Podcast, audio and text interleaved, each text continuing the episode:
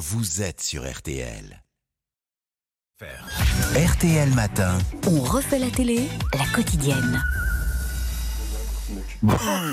La télé il y a même une petite conversation. Le petit café Non, Ouais, Tout le monde se raconte ces petites histoires. C'est merveilleux. Alors moi j'allais partir dans vos cannelloni, mais c'est pas tout de suite. Non, c'est pas tout de Il suite, faut d'abord que je fasse un peu la cuisine à la télévision Oui, oui. avec Madame Morini Bosque. Alors j'ai relevé, attention, se mettre à 9 table. programmes inédits sur 10 grosses chaînes. Oui, c'est bien. 2023 commence. Ouh là là, c'est la grosse cavalerie là. Euh, D'autant que c'est du beau et du bon. Alors moi, côté film, j'adore déjà sur C8 la rediffusion de Rio Grande, John Wayne Morinoara, et sur Canal+, le film Ténor, avec Michel Larocque et le rappeur, le rappeur MB14, fou d'opéra, pas d'apéro. J'adore. Bon, on peut également signaler une spéciale belle époque sur la 2. D'autant que c'est la géniale spéciale Laissez-vous guider de Stéphane Baird et Laurent Deutsch. Ce soir, la belle époque à Paris, qui nous restitue en 3D en quelques secondes, c'est fascinant à voir, les bâtiments d'époque disparus, comme le spectaculaire palais électricité de l'Expo universelle de 1900, 6000 ampoules chaque soir, ou encore le Magic City, un centre d'attraction XXL en plein Paris, avec par exemple des montagnes russes de 35 mètres de haut. C'est incroyable. Tout est évoqué. Affaire Dreyfus, l'inondation de janvier 1910, privant un Paris gelé de tout chauffage, lumière, nourriture, avec aussi la construction d'un chef-d'œuvre, lequel? Oh mais regarde, c'est extraordinaire. En, en plein Paris, regarde, elle saute par-dessus les toits. 46 mètres de haut, 93 mètres avec le socle. Rien que le bras, c'est 13 mètres, la tête, c'est 5 mètres, la main, 5 mètres. Elle chausse du 765 cm. C'est quand même pas mal. Ça ne se fait pas, Laurent, mais je vais te donner son poids quand même. Oui. 225 tonnes de cuivre C'est et la d'acier. statue de la C'est liberté, gigantesque. Bartholdi, Gustave et Eiffel. Eh oui. Ce qui était prévu, et, euh, million bon. de francs. Oui, mais la vraie. 4 millions. La vraie, oui, oui, oui, non, oui, la vraie, pas la petite euh, qui est sur le pont, là. Qui fait le pont. Je ça minable.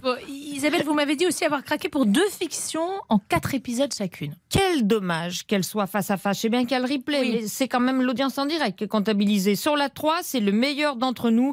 Un polar dauphino-savoyard se déroulant dans le monde, dans le milieu du biathlon au moment de la Coupe du Monde. Oh, J'adore, il y a de la neige. C'est solide, aussi précis qu'un tir de champion, avec Nicolas Gob et Mariama Agüey. J'ai adoré, mais la prime de l'originalité revient à année zéro sur M6. Tout commence le 31 décembre 2023. On suit trois personnages au début. Petit A, Marc, chirurgien soupçonné d'avoir tué des patients. Il affirme à sa femme Si dans le même hôpital qu'il a découvert la vérité. Il s'enferme dans un bureau. Paf, coup de feu, il est assassiné. Petit B, à l'accueil de l'hôpital, une femme flic, Juliette, vient chercher les affaires de son mari, officiellement mort des suites d'une opération. Elle entend le coup de feu, paf, elle se précipite. Et petit C, des boules Cédric, meilleur ami de Marc et Anna. Il était en train de faire sa demande en mariage à sa copine quand on l'a appelé.